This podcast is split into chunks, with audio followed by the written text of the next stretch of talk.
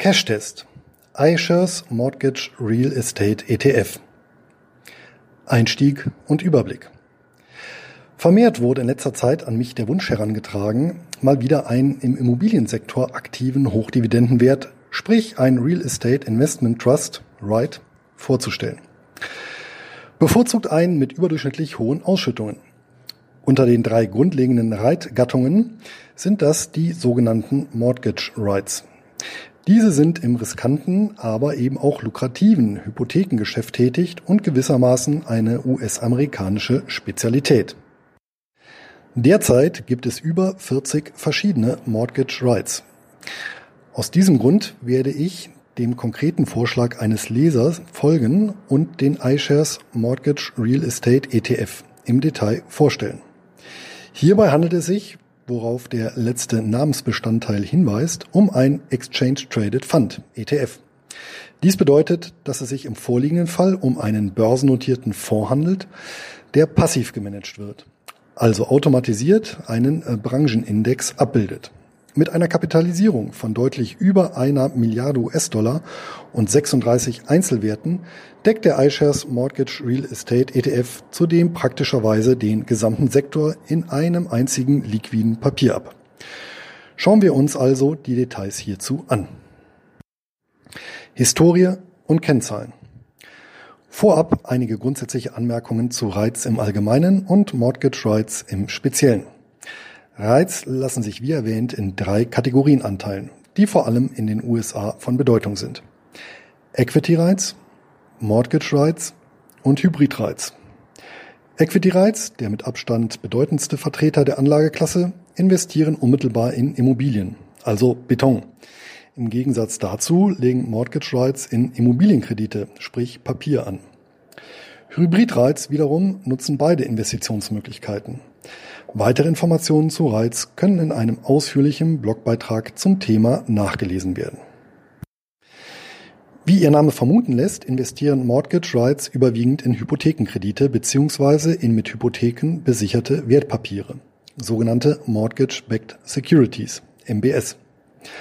Ja, das sind genau jene Papiere, deren Preisverfall vor knapp elf Jahren die Weltfinanzkrise ausgelöst hat. Das Konstrukt einer MBS hat die Deutsche Bundesbank wie folgt zusammengefasst. Zitat Als Mortgage-Backed Security MBS wird ein handelbares Wertpapier bezeichnet, das durch ein Pool an Hypothekendarlehen gedeckt ist.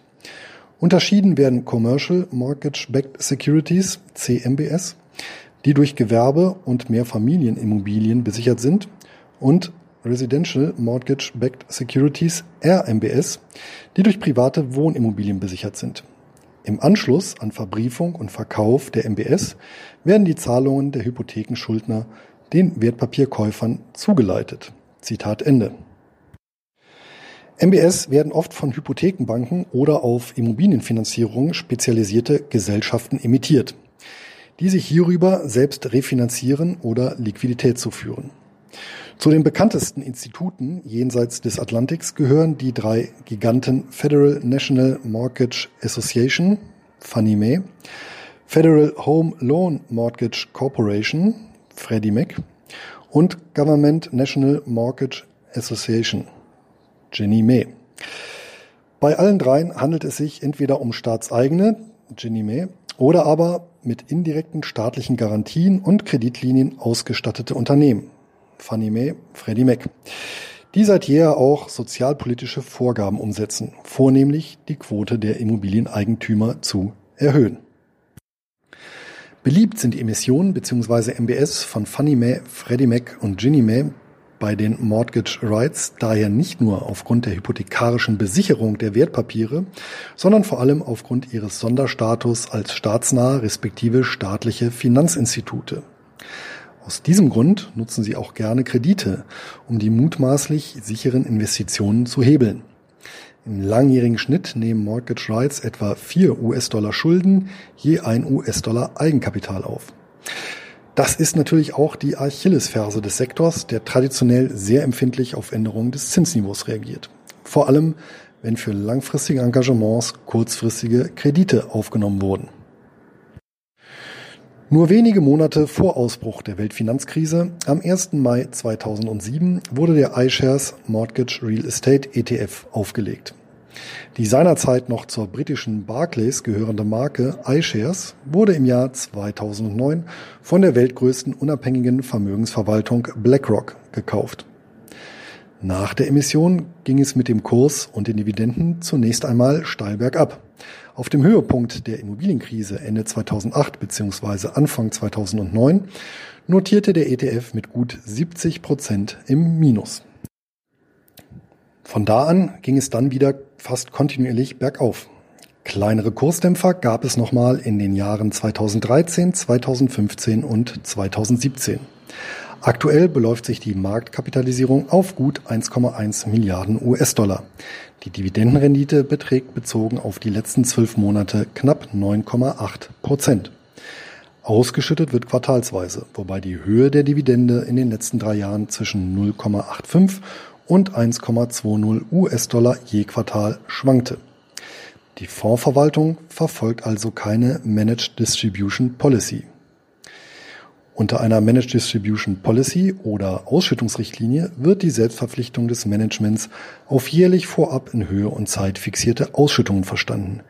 Diese nicht mit einer Garantie zu verwechselnde Richtlinie soll vor allem Einkommensinvestoren eine verlässliche Kalkulationsgrundlage bieten.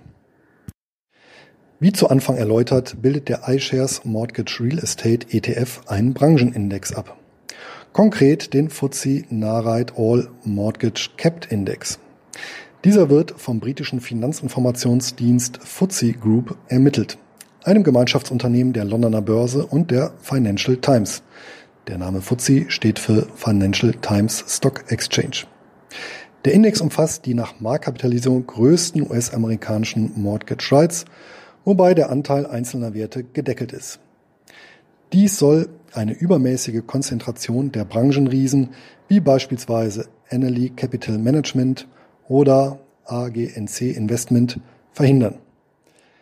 Diese verwalten ein Portfolio im Gegenwert von mehr als 100 bzw. 60 Milliarden US-Dollar.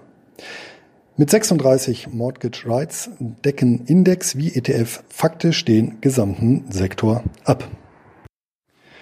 Kondition und Besteuerung. Wie für ETFs üblich weist der iShares Mortgage Real Estate ETF mit einer Kostenquote von jährlich 0,48 Prozent des verwalteten Vermögens vergleichsweise niedrige Gebühren aus. Zudem verzichtet er komplett auf Fremdkapital und unterliegt damit keinem Kreditrisiko. Auch die Orderkosten dürften sich angesichts der Marktkapitalisierung in Grenzen halten, zumal der ETF an einer etablierten Börse gehandelt wird. Der Knackpunkt für in der EU ansässige Anleger dürfte indes die MIFID II-Richtlinie darstellen. Ein ETF gilt als strukturiertes Wertpapier und muss, um die Vorgaben der Richtlinie zu erfüllen, unter anderem eine Zielmarktdefinition sowie ein Produktinformationsblatt oder Key Investor Information Document KIT in deutscher Sprache vorlegen.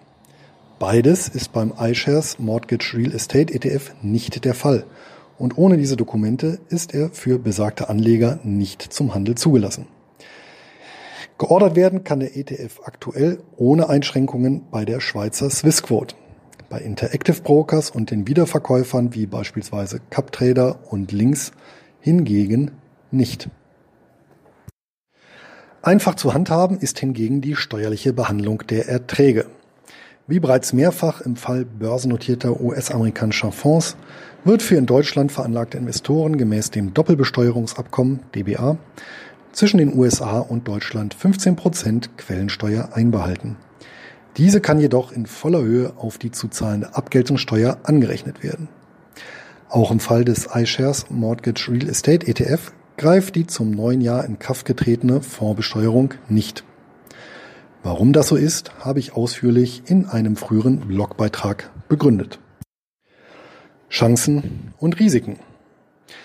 Mortgage Rights betreiben ein sehr spezielles Geschäft. Wie riskant es sein kann, hat glücklicherweise die letzte US-amerikanische Immobilien- bzw. Weltfinanzkrise demonstriert, die mit dem Preisverfall hypothekarisch besicherter Wertpapiere in Übersee ihren Anfang genommen hat.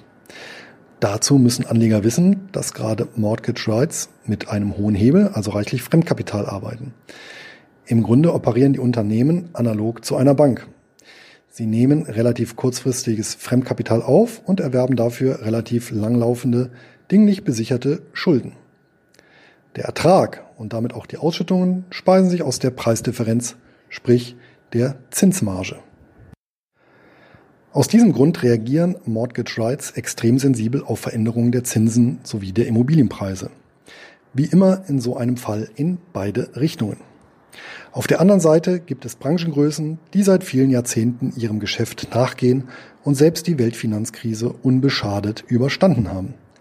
Meist handelt es sich hierbei um Unternehmen, die überwiegend in Wertpapiere der Hypothekenbanken mit impliziter Staatsgarantie investiert haben, die zweifellos ein interessantes Rendite-Risikoprofil aufweisen können und seit Jahren den Markt dominieren.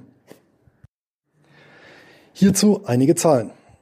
Alle börsennotierten Mortgage Rights verwalten zusammen Hypothekenportfolios im Wert von 285 Milliarden US-Dollar, über welche knapp zwei Millionen Immobilien in den USA finanziert sind. Allein 250 Milliarden US-Dollar, also knapp 90 Prozent, sind dabei auf die drei Marktführer Fannie Mae, Freddie Mac und Ginnie Mae zurückzuführen. Lediglich 35 Milliarden US-Dollar kommen von Finanzdienstleistern ohne staatliche Unterstützung. An Eigenkapital steuern die Mortgage Rights hierzu in Summe 76 Milliarden US-Dollar bei. Die restlichen 209 Milliarden US-Dollar sind fremdfinanziert. Ferner muss Anlegern klar sein, dass sie im Fall der Mortgage Rights bzw. des iShares Mortgage Real Estate ETF zu 100 Prozent in den USA sowie in US-Dollar investiert sind. Nun sind die USA zwar ein Wirtschaftsraum, allerdings ein sehr großer, der aus zahlreichen Regionalmärkten besteht, die keineswegs im Gleichschritt vor wie zurück marschieren. Gerade im Fall der Mortgage Rights, die in der Regel überregional tätig sind, ergibt sich so eine Streuung über viele Immobilienmärkte. Und was den US-Dollar angeht, habe ich mich bereits mehrfach über die Chancen und Risiken im Vergleich zum Euro geäußert. Zusammenfassung und Stammdaten. Der iShares Mortgage Real Estate ETF eignet sich als Beimischung bzw. Nischeninvestition für Anleger, die bereit sind, die hohen laufenden Dividendenrenditen mit den aus dem Geschäftsmodell der Region und der Währung resultierenden Risiken in Kauf zu nehmen. Angesichts der Tatsache, dass der ETF den gesamten Sektor zu niedrigen Kosten abdeckt, ist dieser meiner Ansicht nach aus Rendite-Risikogesichtspunkten einer Einzelinvestition vorzuziehen. Handelbar ist der iShares Mortgage Real Estate ETF unter dem Kürzel REM an der in New York ansässigen BUTS Exchange.